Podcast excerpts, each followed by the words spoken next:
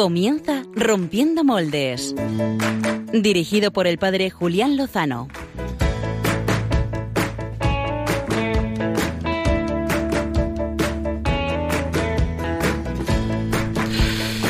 Buenas noches, eh, nueva temporada. Oye, qué subidón, qué subidón. Eh, ya no sé ni las temporadas que llevamos, que creo que es la séptima temporada, que es un, número que me encanta, es mi número preferido, muy bíblico además. Para celebrarlos, hoy estamos que nos salimos, ¿eh? Vamos a irnos a Roma, queridos amigos, y vamos a irnos a Roma de la mano de don Ginés García Beltrán, obispo de Getafe, que ha participado esta mañana en las canonizaciones. Vamos a hablar también con Raúl Tinajero, el secretario de la Pastoral de Juventud de la Conferencia Episcopal vamos a comentar un montón de historias. Eh, no os lo podéis perder, ¿eh? Esta noche quedaros con nosotros. Donde el corazón empezó a latir, donde el corazón espera y siempre, donde el corazón... Y para romper moldes, en la nueva temporada no hacemos nada nuevo. Que no, que sí, que, que somos rompedores, pero vamos un poco con los tiempos, ¿no, Pachi Bronchano? Maravilloso, séptima temporada, Julián, y no hablamos de Fornite. Eh, pues eh, vale, yo, yo, todavía no he jugado a esos bichos, ¿eh? Algún día me tendrás que contar bueno, cómo funciona. Bueno, he jugado, pero sé que sé que también va por temporadas y sé que, que a nosotros nos sigue mucha más gente. Bueno, eh, no sé, ahora le tenemos, le tenemos que preguntar a Álvaro si se te oye bien, porque no te oigo muy bien, pero la novedad la tenemos aquí a nuestra derecha. Eh, es María Zarco, que nos acompañó en el último programa para introducirte. Muy buenas noches, María. Muy buenas noches. ¿Vienes ya preparada para compartir con los oyentes sí, algo de lo que sí. llevas ahí dentro? ¿Eh? Bueno, esta noche va a ser una reflexión sencillita, pero interesante. Muy bien, estamos deseando escucharla y además, eh, para empezar, fíjate, has venido acompañada y muy bien acompañada. A ver, preséntanos, preséntanos. Bueno, vengo con mi novio, con Rafael, que ha venido desde Francia para estar aquí con nosotros. Muy buenas noches, Rafa, bienvenido a Radio María España. Buenas noches, muchas gracias. Bueno, pues nada, siéntete en casa, si en algún momento quieres mm, intervenir, pues nada, eh, No me creo. parece que no, ¿no? Pero bueno, ya se verá. Muy bien, muy bien. Eh, y tenemos más secciones. Clara Fernández, después de hacerse de rogar, ¿eh? ha vuelto con nosotros. Muy buenas noches, Clara, ¿cómo estás? Es que no os podéis olvidar de mí, en realidad no podemos, no podemos, no sabemos vivir sin ti, Clara. Eh, ¿Qué tal? Pues mira, he traído hoy una... Voy a hablar de un estreno, ya que el Papa ha declarado el mes de octubre como el mes del Rosario, pues Sí. un documental que va al hilo de este tema. Muy bien, Luego os muy bien. Pues nada, eh, seguro que muy interesante. Y al otro lado de la pecera está Álvaro González llevando las manijas, el timón del programa. Muy buenas noches, Baruki. Buenas noches, Julián Lozano. ¿Cómo estás? Pues aquí a tope. Hoy sin Javi Hidalgo estoy yo como con 20 manos. Con Pues le mandamos, le mandamos un fuerte abrazo a Javi Hidalgo, que se recupere de esos resfriados de inicio de otoño que más de uno tenemos. Eh, hoy vienes con unos ritmos diferentes, ¿verdad? Sí, hoy los ritmos no son, no están llenos de entusiasmo, alegría, ni rap, ni heavy metal, ni nada raro.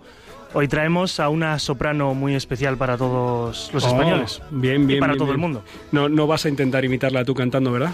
No, no, si queréis os lo dejo a vosotros, que sois los que cantáis el cumpleaños feliz habitualmente. Venga, Alvarito, por favor. Venga, No, imita, Pachi, no, no, imita, no. imita, imita a Montserrat Caballé, Venga. por favor, venga, venga. No, no, que, que os cierro micros, eh, Bueno. así sin amenazas. Eh, Pachi Bronchalo, Hola, Julián. muy buenas noches, ¿cómo estás? Pues muy contento, la verdad que, fíjate, vengo de la primera misa de Mateo, que es un chico de la diócesis que, que tú le conoces, que es lo ordenado conocemos. sacerdote. Qué maravilla. Y he disfrutado mucho. Qué bien. Y bueno, estamos preparando no canonizaciones, catequizaciones, que empezamos a catequizar en Valdemoro mañana. Anda. Y con ilusión, si alguien quiere venir, pues ahí estaremos. Pues, pues qué bien, qué bien. Y, y tú al, al final del programa, en tu super sección, nos vas a traer algo interesante como siempre, ¿verdad? Sí, vamos a hablar de, fíjate, de, de un, un cura francés Sí. que pues que se dedica a recoger a niños de, de la basura, de los Oye, basureros. que me he enterado que has tenido un tuit esta semana con mil retweets. Sí, por eso, Nos lo por tienes- eso yo... Bueno, nos lo tienes que contar, no nos lo cuentes ahora. Sí, Twitter no estaba muerto, estaba de parranda. Muy bien. Oye, esta tarde me he encontrado con un contenido que, que, bueno, que habiendo sido el fin de semana de la Hispanidad, la Virgen del Pilar, oye, me ha tocado un poquito esta tarde. eh, he visto el vídeo entero, son siete minutos, y el poema, eh, el poema suena así al principio. Así, así.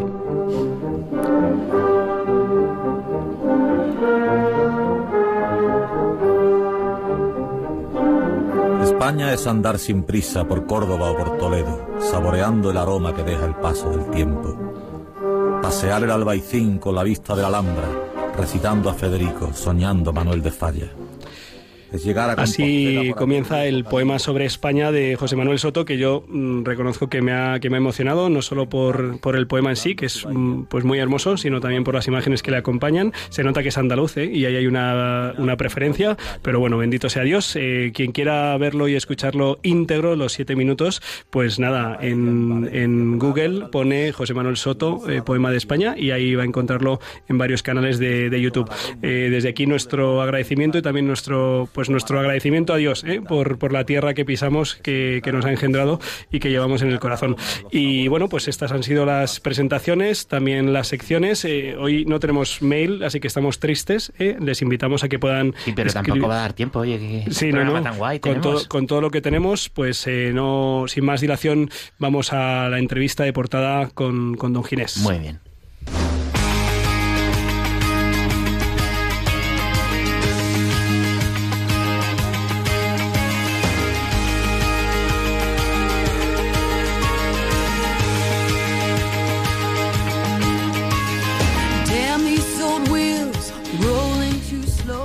Esta mañana el Papa Francisco ha canonizado a siete beatos siete de la Iglesia Católica. Un papa, un obispo, dos sacerdotes, dos religiosas y un joven seglar. Se trata de Pablo VI, Monseñor Oscar Romero, la Madre Nazaria Ignacia, Madre María Caterina Casper, Vincenzo Romano, Francesco Spinelli y Nuncio Sulpizio. En esas canonizaciones ha estado presente Monseñor Ginés García Beltrán, obispo de Getafe y presidente de la Fundación Pablo VI. Muy buenas noches, don Ginés. Buenas noches, Julián. Muchas Ya gracias. Veo eso que has dicho, eso que has dicho de que se nota que es andaluz, ¿no? Sí, sí, se, también. se nota, se nota, don Ginés, y también se nota que, que usted lo es y le, le recomiendo, le, le va a gustar, si no ha podido verlo todavía, le va, le va a gustar el poema y, y las imágenes y la música.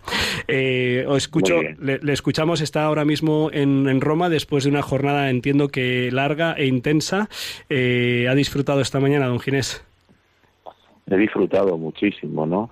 Porque una canonización siempre es un motivo de, alegría y de acción de gracia a Dios, porque la Iglesia nos propone como ejemplo la vida de un hombre, de una mujer como nosotros, que ha querido vivir según el Evangelio, que ha querido vivir según Cristo, y al mismo tiempo ellos se convierten en, en nuestros intercesores, en los intercesores que tenemos en el cielo. Ha sido una ceremonia preciosa, Julián, una ceremonia en la que he acompañado hasta el tiempo y creo que, que hemos gozado todos una plaza abarrotada de gente hasta la vía de la conciliación, muchísimos, varios centenares de obispos concelebrando, 3.000 o 4.000 sacerdotes. Bueno, ha sido todo un acontecimiento precioso, porque es verdad que todos los santos nos acercan a Dios, pero estos santos eran muy, muy, muy particulares, desde el Papa Pablo VI hasta el joven napolitano, ¿no? que, que murió con un testimonio de santidad precioso con solo 19 años. Don Ginés, buenas noches, soy el padre Pachi. Hola, Pachi. Me alegra saludarle. Mire, tenía yo aquí, es que estaba pensando que usted sería a lo mejor seminarista cuando... y conocería a Pablo VI, y a Monseñor Romero, eh, si no me equivoco. ¿Y qué, qué recuerda usted de ellos? ¿Cómo los recuerda? Bueno, yo, yo no era ni siquiera seminarista cuando muere Pablo VI. Eh, yo eh, entré al seminario, al seminario mayor ya al año siguiente de, de la muerte de Pablo VI. Pero es verdad que, que la muerte de Pablo VI a un chico de 16 años pues me impresionó. Yo nunca había vivido la muerte de un papa. Aquel año fue la elección de dos papas, porque también murió Juan Pablo I y fue la elección de Juan Pablo I y Juan Pablo II. Pero bueno, eh, siempre aquello me, me tocó mucho el corazón y desde entonces y por circunstancias distintas he vivido muy de cerca la figura de Pablo VI y le he tenido una gran devoción, ¿no? Y después de la muerte de Oscar Romero sí que era ya seminarista y bueno, eh, fue muy impactante eh, la muerte de una persona que, que predica el Evangelio en voz alta frente a aquella situación de injusticia, de guerra civil que vivía El Salvador, ¿no? Y, y bueno, Oscar Romero se convierte pues eh, en el la imagen de, un pueblo sufriente y también de una imagen de, un, de una iglesia pues perseguida eh, dentro del mundo católico, no, no de, personas ajenas a la iglesia, sino dentro de la propia iglesia. Por eso son dos personajes muy singulares que yo he conocido en mi adolescencia casi, ¿no? Casi de mi juventud, pero que es verdad que sobre todo Pablo VI yo de reconocer pues que siempre lo, he vivido muy muy de cerca y es un santo al que le tengo una gran devoción. Don Ginés, usted es el presidente de la Fundación Pablo VI eh, y algunos pues conocemos algo de su ministerio, eh, usted conoce bien su figura. Eh, ¿Qué rasgos son los que este Papa tiene que ofrecer a la Iglesia de hoy, pues prácticamente 40 años, a los 40 años de su muerte? Bueno, pues mira, yo destacaría algunos rasgos. En primer lugar, la, centralidad de Cristo, ¿no? yo creo que, que esto, esto forma parte de la esencia del Papa y además él lo hace con esa elegancia de palabra, incluso de escritura que tiene, nada más que ver, y yo aconsejo leer aquella famosa homilía en Manila, ¿no? Sobre, sobre Jesucristo, ¿no?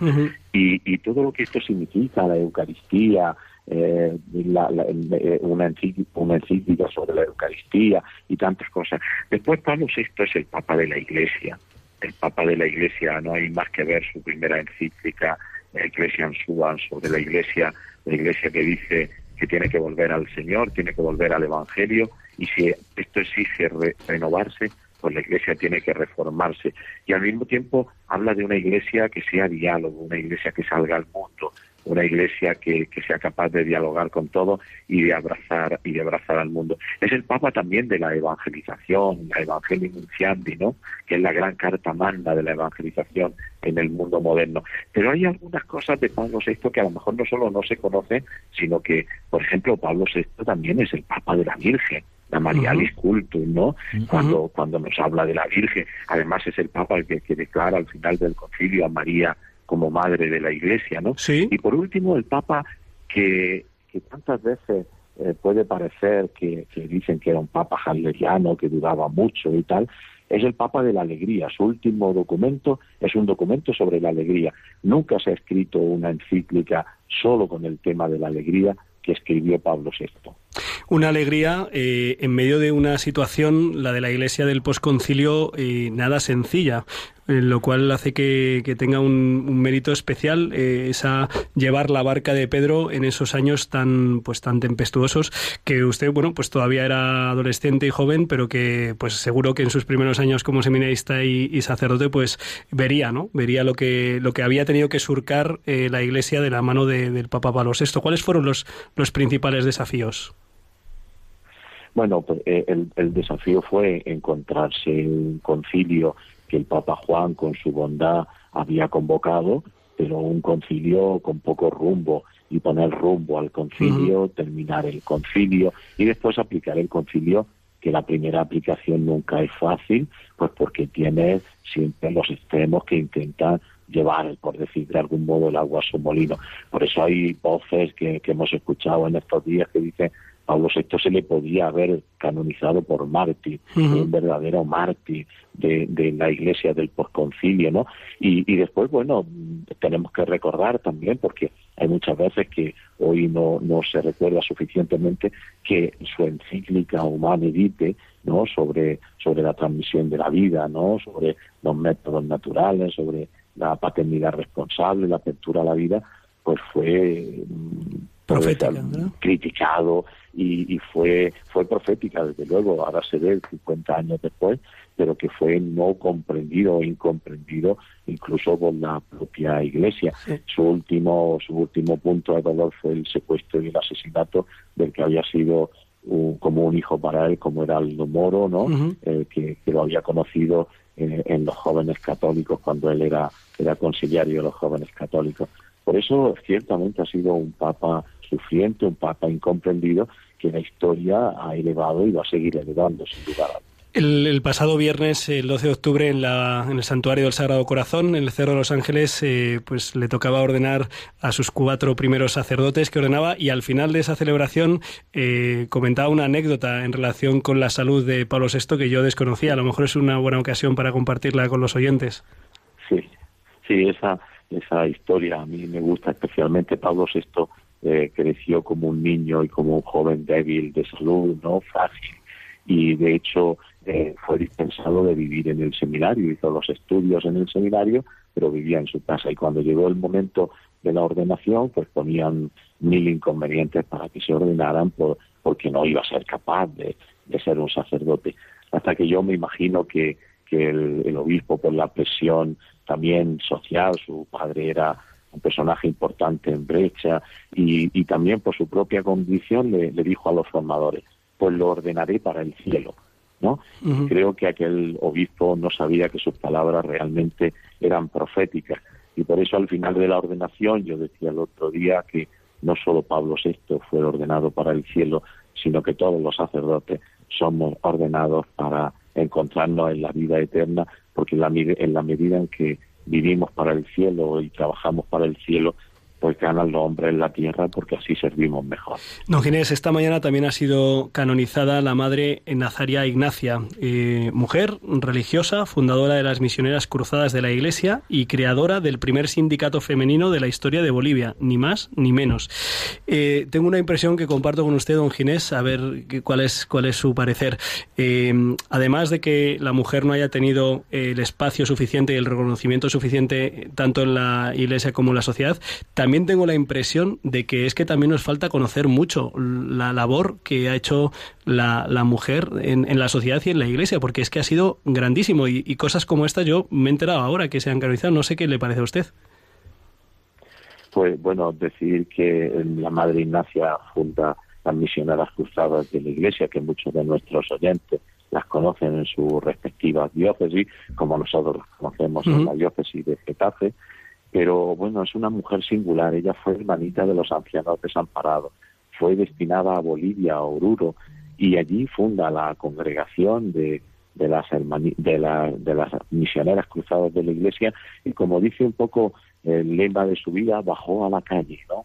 Eh, bajó a la calle, eh, trabajó por, por sobre todo por la por la mujer, creando, como has dicho bien, un sindicato de, de mujeres, ¿no?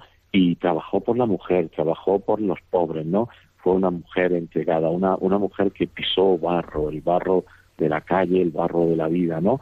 Y, y bueno, pues es un ejemplo, un ejemplo que ya en el siglo XIX, ¿no? Y parte, sobre todo a principios del XX, pues fuera una mujer, podríamos decir, adelantada a tantos movimientos que hoy reivindican y con razón el papel de la mujer, ¿no? Como la Iglesia también ha venido haciendo a lo largo de los siglos.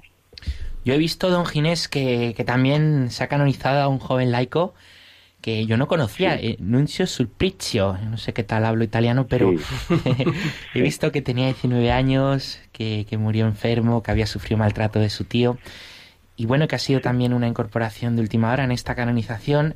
Estamos en pleno sínodo, el Papa no hace un signo que no quiera mostrar algo. ¿Qué le diría usted a los jóvenes de, nuestras iglesias, pues que luchan hoy contra corriente en un mundo que, les presenta mil opciones contra la santidad y contra ese ir al cielo que también antes nos decía? Pues fíjate que dificultades para vivir la fe siempre ha habido. Cuando el joven de hoy piensa, tengo muchas dificultades para creer y sobre todo para vivir la fe, pues hay que ver que este chico también las tuvo, las tuvo en su propia familia, las tuvo en la sociedad y las dificultades, Pachi, no sirven para amilanarse, para tener miedo, sino las dificultades sirven para crecer, porque cuando uno busca el cielo, cuando uno busca vivir en Dios, las dificultades lo que le hacen es crecer.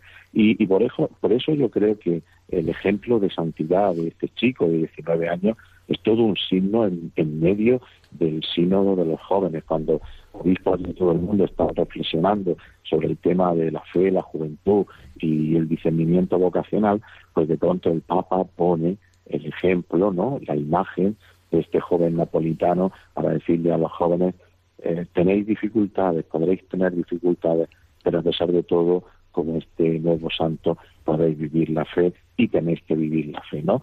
Un, chico enamorado de la Eucaristía, enamorado de la Virgen, un chico que desde la dificultad pues eh, vive la unión con el Señor y, y, se convierte en un testimonio incluso en su enfermedad y en su muerte, ¿no?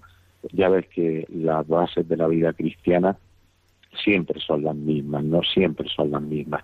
Por tanto, hoy en el siglo XXI y en el XIX y en el XX y en el primero, pues las bases de la vida cristiana son para vivirla y eso es lo que nos hace santos. Mm, Don Ginés García Beltrán, obispo de Getafe y presidente de la Fundación Pablo VI, podríamos continuar pues eh, también en adentrarnos en las otras eh, cinco figuras, cuatro o cinco figuras de los santos, pero no queremos eh, abusar de la confianza. Seguro que ha sido una jornada larga y que toca pues descansar un poco para, para continuar con, con la semana, con la tarea. Muchísimas gracias por atender los micrófonos de Rompiendo Moldes en Radio María y un fuerte, un fuerte abrazo. Igualmente para vosotros. Que disfrutéis. Gracias. Muchas gracias. Y Pachi Bronchalo ha terminado preguntando sobre los jóvenes y tenemos al otro lado del hilo telefónico a un amigo de esta casa, de Radio María, al padre Raúl Tinajero. Muy buenas noches, Raúl. Estupendo. Buenas noches, ¿qué Tene- tal, Julián? tenemos un mensaje, un mensaje para ti de parte de- del programa. Ah, sí. Sí, dice así. Cumpleaños feliz, feliz. Cumpleaños feliz, feliz. Te Amo Raúl. Cumpleaños feliz. Si no llueve de esta. ¿eh? Felicidades. Él lo hemos visto en Oye, el Facebook. que nos acabamos de enterar, Raúl. Pues muchísimas gracias por atendernos. Además, ¿eh? después de un intenso día, que es tu cumpleaños, cumple. que me han dicho que son 25, ¿no? Cumples 25. 26, Julián. Ve- 26. Sí, 25. Oye, Raúl. 46. eh, 46. Pues muchísimas felicidades, muy bien llevados. Eh, Raúl, gracias, eh, como, como director del secretariado de la Pastoral de Juventud de la Conferencia Episcopal Española, seguro que estás siguiendo eh, ahí muy de cerca el, el sínodo de los obispos sobre la juventud. Eh, te vamos a pedir un favor, y es que hay algunos que entre la semana, los líos, la parroquia, no sé qué, pues no hemos seguido mucho. ¿Nos puedes hacer una síntesis de lo que se está viendo estos días, de lo que se haya publicado sobre el sínodo? Bueno, estamos ya, son 11 días ya de, de sínodo, ¿no? Empezó el día 3, eh, hoy ya son prácticamente casi dos semanas completas de lo que está haciendo el sínodo y lo que se ha hecho hasta ahora, porque se está trabajando en, tres, en, en- en los tres apartados propiamente que, que ofrecía el instrumento en laboris, el reconocer, el, eh, ay, el, el segundo momento se me olvida ahora, reconocer, eh, ahí, interpretar y elegir, ¿no? Ajá. Las tres partes, ¿no? Del instrumento. Bueno, pues se ha, se ha trabajado la parte del reconocer, que fue la primera semana, eh, interpretar, que ha sido esta segunda semana, eh, y, y ahora están en la parte, podríamos decir, de conclusiones de esta segunda parte, ¿no? del interpretar. Eh, todo el tema, sobre todo, referencia al discernimiento, todo el tema de- del acompañamiento, eh, o sea, un tema bastante importante y fundamental en lo que es este sínodo. Ya sabemos que el título era los jóvenes, la fe y el discernimiento vocacional, ¿no? Pues, eh, bueno, con decir lo, lo que se ha trabajado y lo que se está trabajando es imposible porque evidentemente se informa de, algunas cuestiones un poco generales. Esto hasta que no termine el sínodo y por supuesto salga la exhortación del Papa, pues no se conocerán todo claramente las conclusiones. Pero, pero yo creo que estamos en, en un momento central y nuclear de lo que es el sínodo.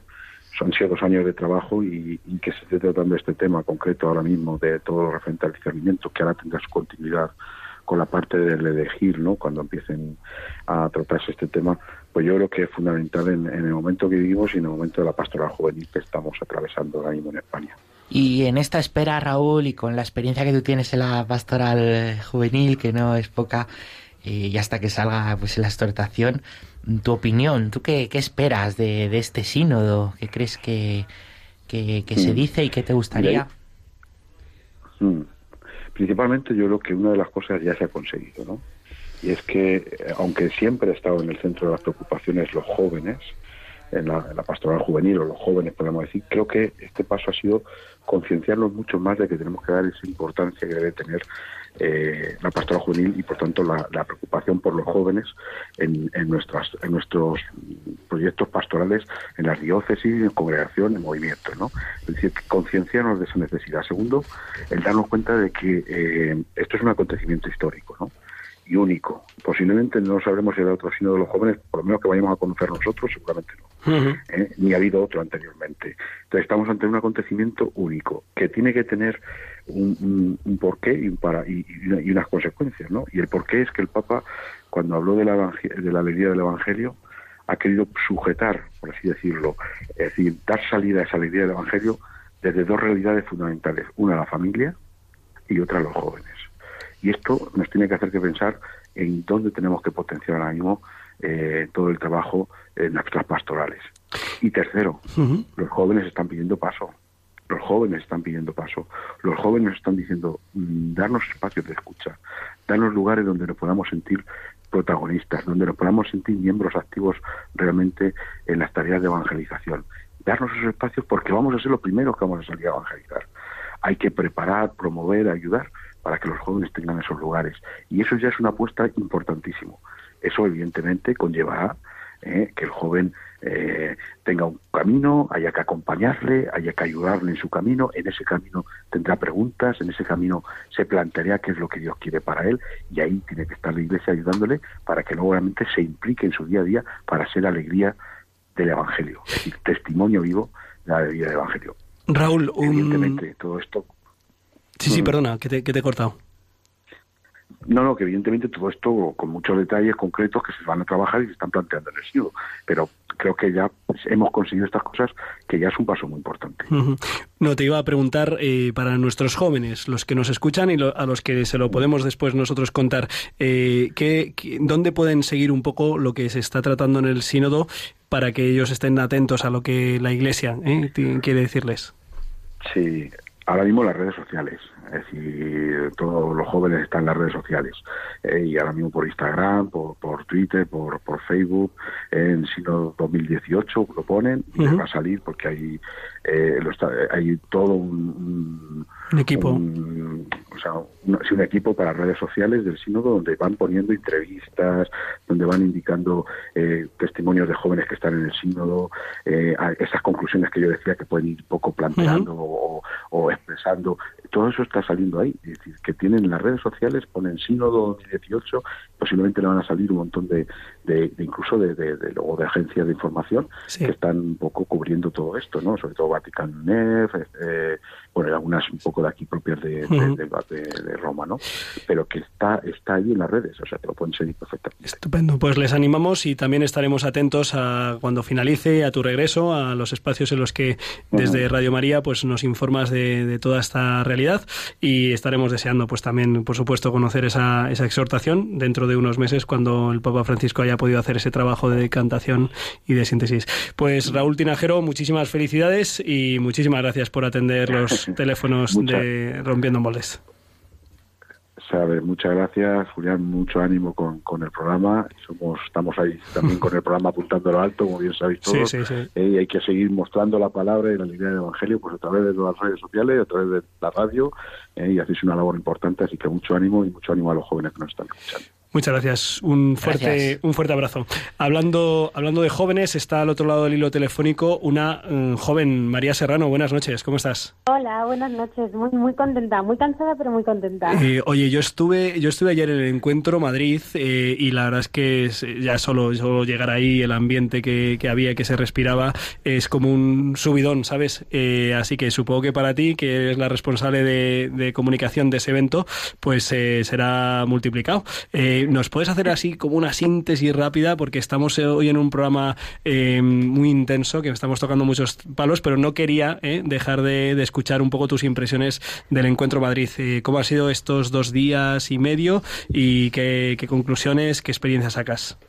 Sí, te lo agradezco mucho que nos hagas un hueco. Pues mira, ha sido como siempre un fin de semana precioso, precioso. El año pasado el lema tenía que ver con la belleza y este año parece como que lo arrastramos, ¿no? Porque es como eh, la belleza inunda todas las propuestas de, este fin de semana en Encuentro Madrid. Pero este año en Lema nos hemos centrado en un tema tan acuciante para todos como la libertad. Y hemos sacado un pequeño trozo del Quijote, que está un poco abandonado, pero lo reivindicamos, que es por la libertad se puede y debe aventurar la vida. Entonces, eh, hablando de libertad, pues, ¿qué tocamos? Absolutamente todo, ¿no? Hemos tocado temas como como la política, entonces hemos tenido pues a, grandes figuras como Soledad Becerril, que fue defensora del pueblo, eh, y Teuriarte, que bueno estuvo en ETA en sus inicios y, y, luego estuvo eh, combatiéndola. Y bueno que han estado hablando sobre la Constitución, no sobre el momento político que vivimos, eh, que tiene mucho que ver también con la libertad. Y eso es como así lo más eh, sesudo, pero luego hemos tenido también pues la libertad en la economía. Y hemos hecho como un repaso a estos 10 años eh, de crisis que hemos vivido, ¿no? que acabamos de cumplir. La libertad en la educación y hemos hablado, pues, pues, pues qué significa, ¿no? Ser libre en la educación, la escuela pública, la escuela privada, las concertadas, todo, todos estos temas de debate que no, no queremos dejar de mirar, no queremos dejar de, de dialogar sobre lo que está, lo que sucede. Eh, luego hemos tenido al presidente de Comunidad y Liberación, que es el movimiento un poco mm, eh, al que está asociada la gente que construye Encuentro Madrid, eh, a Julián Carrón, que ha tenido un debate esta mañana maravilloso eh, con Cuartango, bueno, un diálogo que dicen ellos, Sí. eh, a raíz de un libro que ha publicado Julián Carrón que se titula ¿Dónde está Dios? Y, y Cuartango se ponía en juego totalmente preguntándole que dónde estaba Dios. ¿no? María, María Perona, para nuestros oyentes y también a lo mejor para alguno del equipo, eh, Cuartango, eh, Julián Carrón es el presidente de Comunidad y Liberación, Liberación, Cuartango es... Cuartango fue, perdón, fue director del Mundo mucho tiempo y bueno, es un gran periodista, ahora mismo es columnista de Y es un hombre, oh, bueno, recomiendo muchísimo sus columnas porque es un hombre con una pregunta muy abierta, muy abierta sobre, sobre la existencia de Dios. Él no cree, pero quiere creer y le está buscando desesperadamente. Y es precioso ver un hombre como de su talla intelectual, de su altura también no moral, eh, reconocer esta búsqueda. Que bueno, María, una pregunta. ¿Estas, estas eh, ponencias, estos diálogos, eh, ¿hay alguna forma de poder escucharlos o algo de ellos? Bueno, pues mira, somos un, somos un pequeño eh, evento eh, Sí. hecho todo por voluntarios, absolutamente, que es una cosa preciosa. Sí. Entonces tenemos medios un poco limitados, pero tengo que decir que hemos renovado la página web y tenemos reseñas de absolutamente todos los actos. Entonces en encuentromadrid.com se pueden leer. También, pues como decía, ¿no? Tu anterior entrevistado tenemos Twitter, Instagram, Facebook y el acto principal de cada día, es decir, el de esta mañana de Cuartango y Carrón, Sí. eh, se cuelga también en YouTube. Entonces, bueno, pues tenemos ahí tres vídeos. Y luego tenemos también, perdón por el rollo, Sí. pero cada noche hacemos un vídeo resumen del día. Entonces también es un pequeño acercamiento para los que no han podido estar. Qué bueno. Ma- María, yo no he estado, me hubiera encantado, pero, pero me han hablado espectacular de, de Monseñor Juan José Aguirre, que si algún oyente no conoce es obispo en Centroáfrica. ¿Qué tal? ¿Nos podrías contar algo de lo que dijo? Pues sí, espectacular, porque bueno, él estuvo en un acto también, ¿no? Eh, de, se llamaba, se titulaba Libres de la Persecución, con la, con la ayuda de ayuda de la Iglesia necesitada y con Marcela Simansky, que es la, mm, bueno, es la, la que elabora cada año, eh, cada dos años, el informe de libertad religiosa, lo único que se hace en el mundo. Entonces, bueno, eh, pues eh, fue muy fue muy ilustrativo, eh, pues cómo la fe te permite ser libre en cualquier situación, ¿no? También una situación tan dura como la de la persecución religiosa que viven. Y lo increíble de Aguirre, eh, que lo recalcaban mucho, es que él no, o sea, él no solo ha permanecido allí por los cristianos, ¿no? Que están perseguidos, sino también defendiendo a los musulmanes, porque porque la fe que tenemos y compartimos permite abrazar a todo. Entonces, pues un testimonio vivo y precioso. Impresionante. Eh, y María, que nos gustaría seguir eh, preguntándote y empapándonos, eh, lo que vamos a animar es a que nadie se pierda el Encuentro Madrid, el próximo, la próxima edición, que no sé si ya tenéis eh, fecha eh, o todavía eso se, se conoce más adelante. Bueno, será eso en octubre, en torno a estas, esperemos que no sea el puente, pero en 2019 eh, y nada, y está abierto al público, a todo el mundo y es gratuito. Sí. O sea que sí, os esperamos a todos. Pues eh, María Serrano, eh, responsable de comunicación de Encuentro Madrid, eh, que ciertamente pues eh, ha sido una pasada. Yo lo poquito que he podido eh, participar ha sido pues un regalo, ciertamente, como tu presencia esta noche con nosotros. Muchísimas gracias, María. Muchísimas gracias a vosotros siempre. Un, abrazo. Y bueno, hoy no sé si sería el plan B o el plan D, pero siempre es un plan muy atractivo el que nos trae Clara Fernández.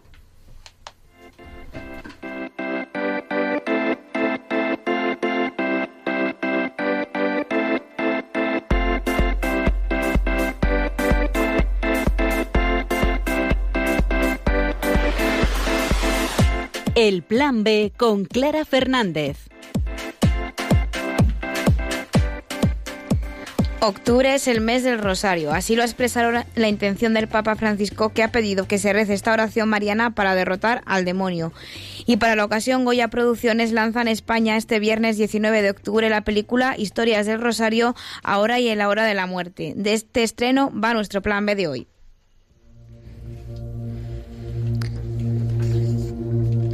Santa Maria, Madre prega Nuestra historia comienza cuando vimos esta foto. ¿Es un signo de victoria o más bien un gesto ante el final? De todas las devociones a la Virgen María, el rosario es la más extendida entre los católicos. Y durante siglos, su rezo ha producido resultados maravillosos. No podemos dejar que el diablo nos derrote. Tenemos que luchar contra él. El diablo es fuerte, pero Dios es más fuerte aún.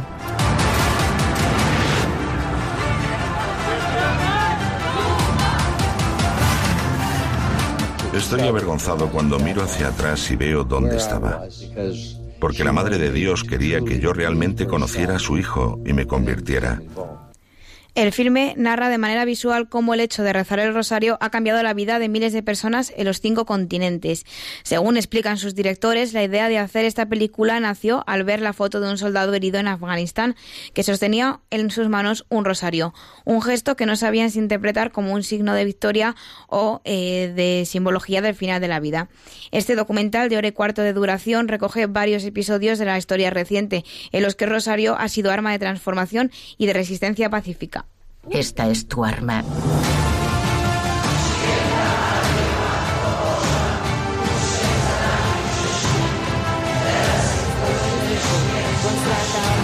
and blessed is the fruit of thy womb, Jesus. Holy Mary, Mother of God, pray for us sinners, now and at the hour of our death. Amen. Y cuando estuvo junto a mí, extendió sus brazos y me entregó su espada. Tan pronto como tomé esta espada, se transformó en un rosario. Pero luego escuché dentro de mí, no te deshagas de tu rosario, porque puede salvarte la vida. Historias de Rosario fue vista por más de 100.000 espectadores en su estreno en Polonia, el país de origen. Una película, según sus creadores, hecha para los escépticos y los que buscan. Además, para los creyentes será un fortalecimiento en la fe y la confirmación de la gran fuerza del Rosario.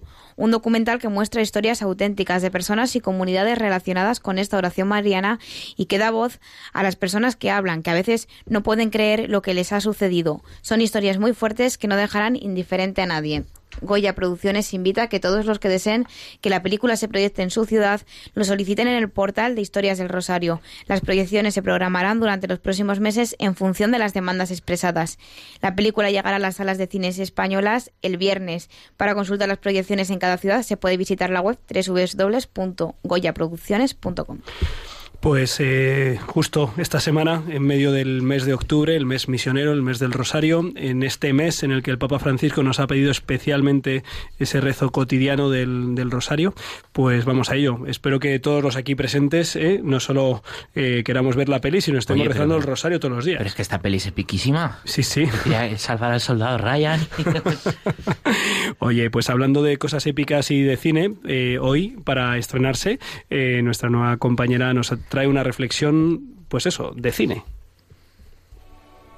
Oh, my heart, don't let it bleed no more. Sometimes forgiveness feels like a war. God only knows why love is worth the fall. Maybe that's what makes it love. Me gustaría comenzar esta pequeña y humilde sección con una reflexión en voz alta que me vino a la mente recientemente de la mano de una película cuanto menos impactante. Por el momento les invito a escuchar el comienzo del famoso largometraje La cabaña. ¿Quién no sería escéptico cuando un hombre afirma haber pasado un fin de semana con Dios? En una cabaña, nada menos.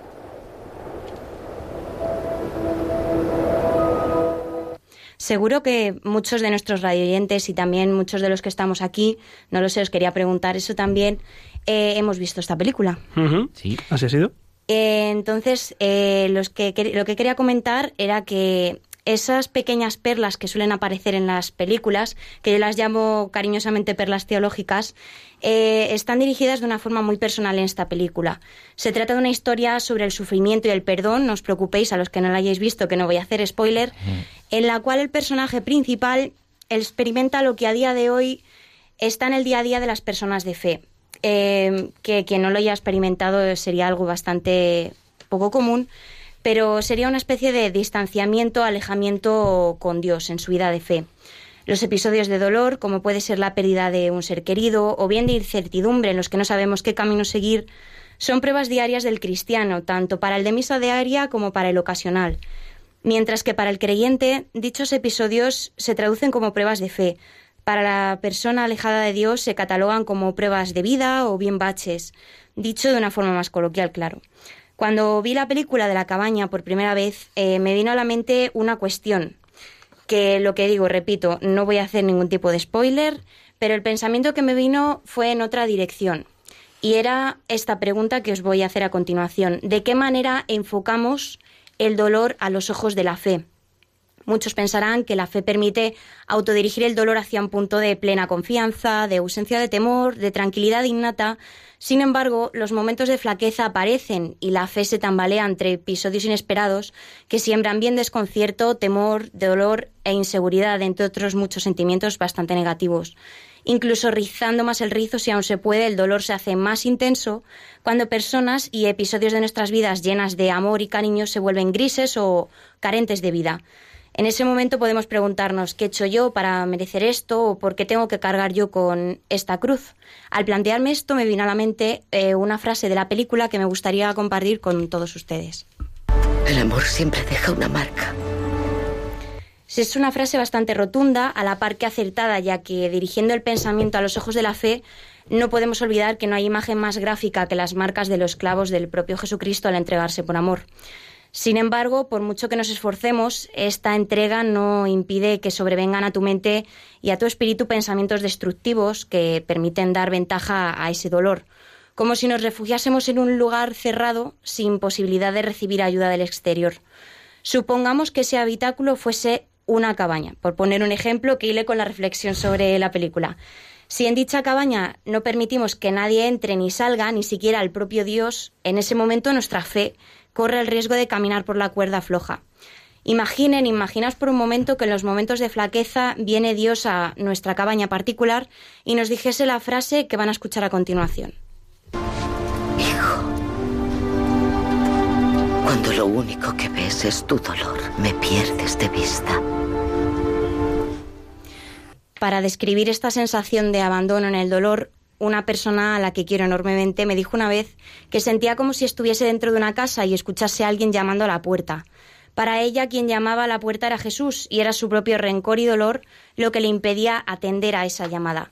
Tras ver la película La cabaña, la cual recomiendo una vez más que la veáis los que no la hayáis visto, eh, que busquen un ratito para disfrutarla. Pensé que todos tenemos la posibilidad de permanecer aislados en nuestra cabaña particular, pero de igual manera tenemos también la opción de llevar a cabo la recomendación que San Juan Pablo II tan acertadamente llegó a ensalzar como el lema en el Jubileo de los Jóvenes de 1984, que no es otro que abrid las puertas a Cristo.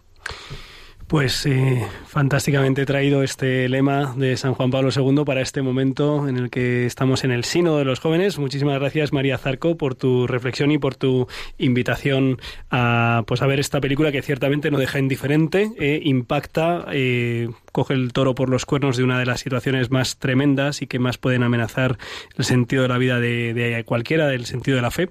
Y bueno, pues se deja ahí una reflexión como la que nos ha traído esta noche de la mano María Zarco. Vamos, a, vamos ahora a movernos, a, escuchar, a cantar un poco de la mano de, de Álvaro González. Eh, no sé si se va a atrever, pero bueno, vamos a estar atentos.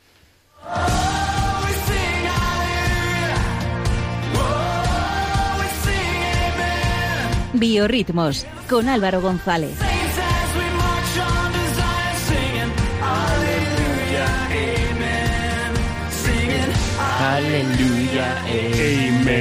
Aleluya, amen.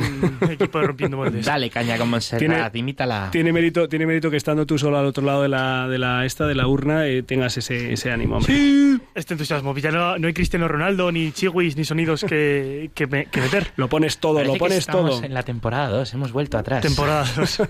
bueno, queridos amigos, yo hoy a Biorritmos eh, los vengo cargados con una grandísima artista de, de altura. Es una de las mejores voces del siglo XX que partía hacia la casa del padre hace tan solo ocho días. Os estoy hablando de la soprano Montserrat Caballé, que además de una gran artista y una persona muy querida, era devota de la Virgen de Montserrat, católica y provida confesa. Y lo que estamos escuchando ahora mismo no es otra cosa que el Ave María de Verdi, interpretada por la misma Montserrat.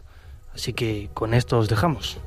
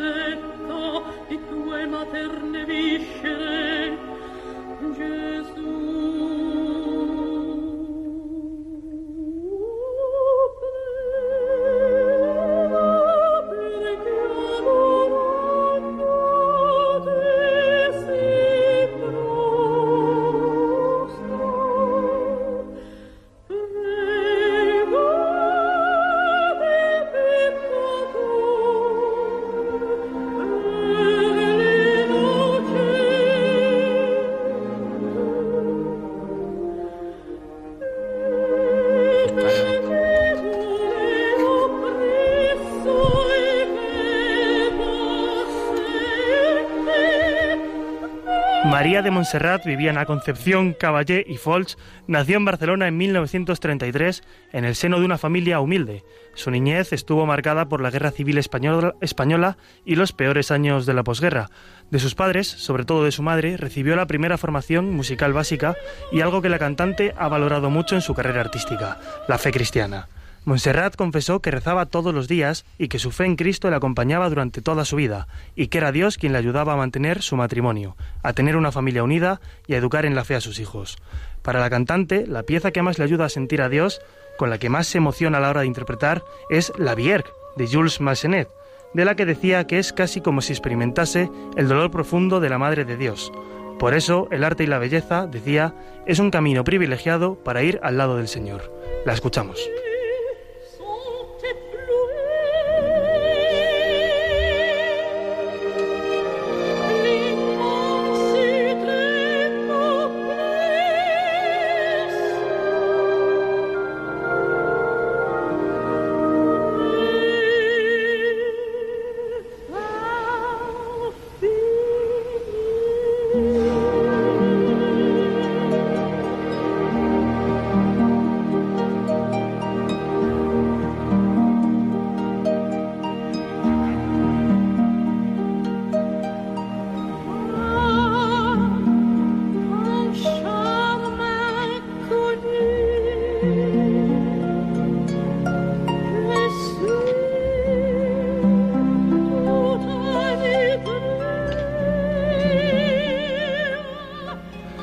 2012, Montserrat Caballé cantó en la Sagrada Familia de Barcelona ante el cardenal Martínez Sistas y el cardenal Rabasi, en un acto del eh, ciclo del Atrio de los Gentiles, para proponer a Dios por la vía de la belleza.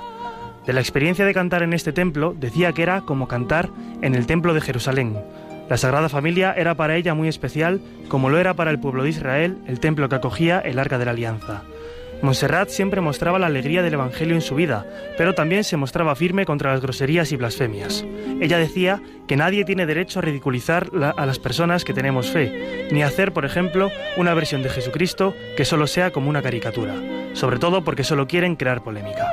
Entre los numerosos premios que podemos destacar eh, eh, están el Premio Nacional de Música y el Premio Bravo de la Conferencia Episcopal que le fue entregado en 2013.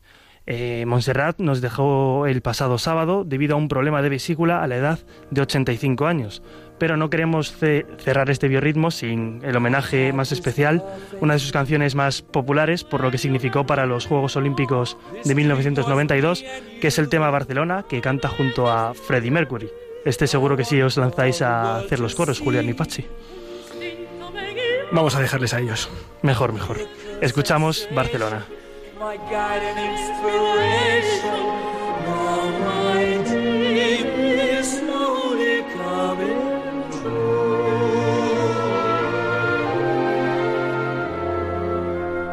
The wind is a gentle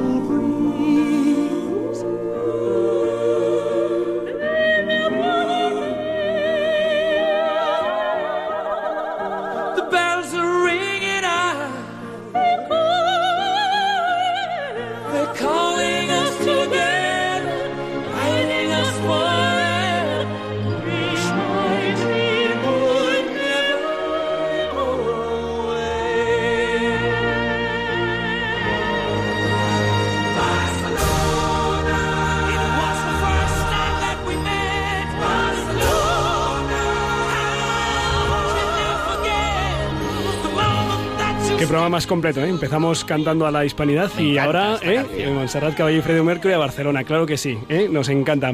Y para poner la guinda ya, lo que es la guinda al pastel, eh, vamos a poner la última sección de nuestro programa.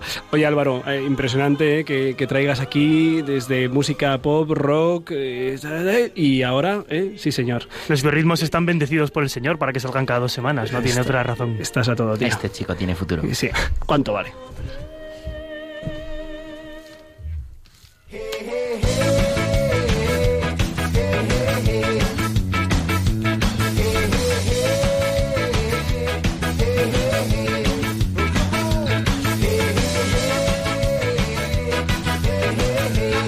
Caramelitos.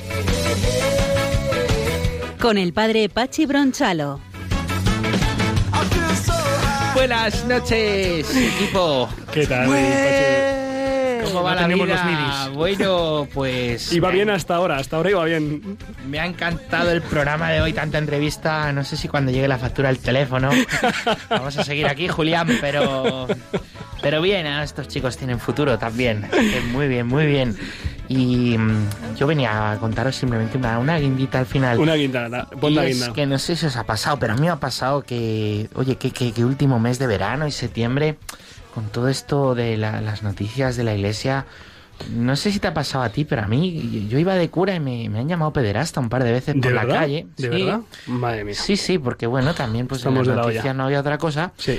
Y yo decía, oye, pues sí, yo conozco muchos sacerdotes buenos, pero muchos, ¿eh? Sí, sí. Pero, pero muchos. Muchos, Pues muchos. la- Entonces, La infinita mayoría. y bueno, os digo, voy a hablaros de uno eh, y Sí. se me ocurrió eh, tuitear el otro día. Es ¿Sí? decía, oye, Twitter vive. Yo nu- nunca he tenido más de, no sé, 8 o 10 retweets, alguna vez más.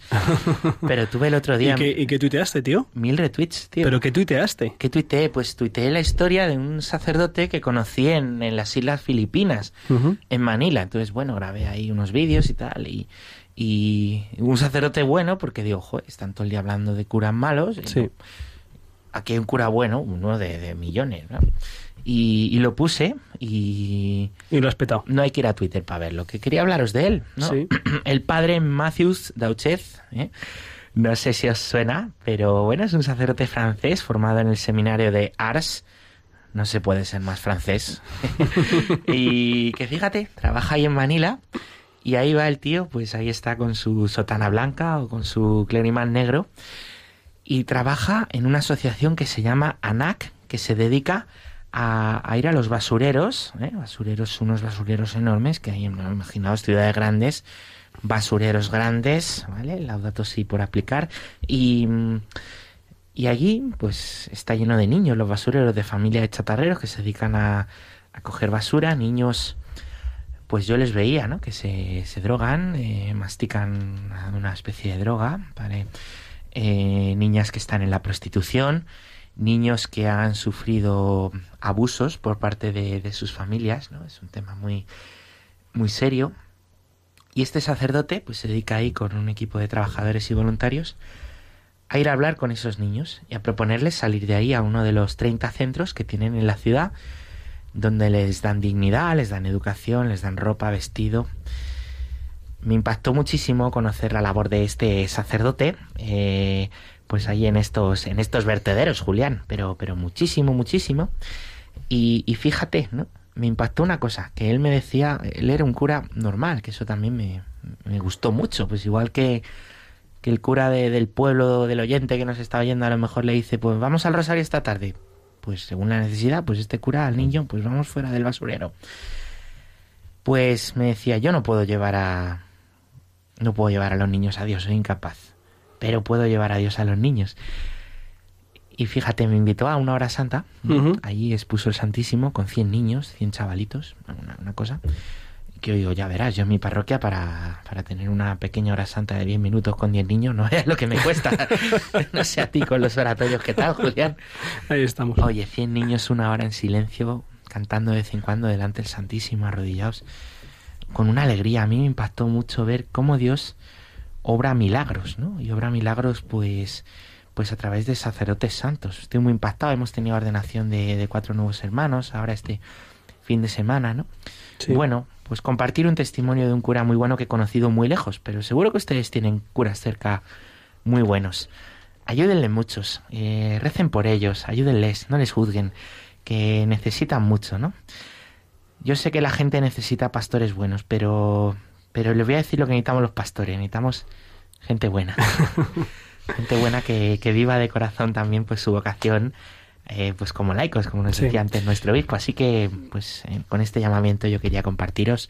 ¡Y adelante! Muy- muchas gracias, Pachi. Decía don Ginés en la, en la homilía de ordenación que los, las buenas ovejas hacen buenos pastores y pues sí, lo, lo necesitamos. Eh, te confieso que hay un medio de comunicación nacional que está empeñado en buscar, escarbar para hablar eh, y reabrir eh, pues todo lo que tenga que ver con temas de abusos en, en relacionados con el clero en la Iglesia en España. Eso no es secreto de Eh, confesión. es un, es un tema pues que, que da pena, ¿no? Que, que no nos escriban para nada, ni para hablar de los comedores sociales, ni de los niños de catequesis, ni de los campamentos, ni de las peregrinaciones, ni de los albergues, eh, pero sí que nos escriban para preguntarnos, oye, ¿cuántos casos ha habido? Pues, pues no ha habido ninguno, que sepamos no ha habido ninguno, pero bueno.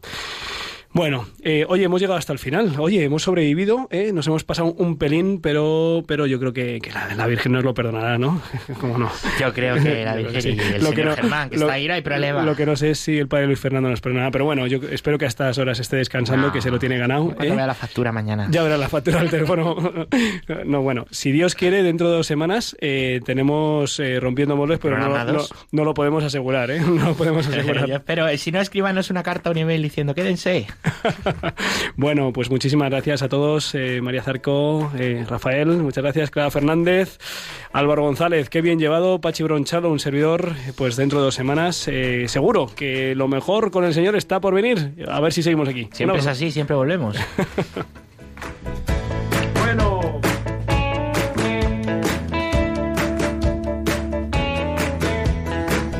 Han escuchado en Radio María Rompiendo Moldes, un programa dirigido por el padre Julián Lozano. Donde estén tus sueños, donde tus anhelos se ponen al sol. Déjame estar donde tantas veces piensas que no puedes, tal vez pueda yo.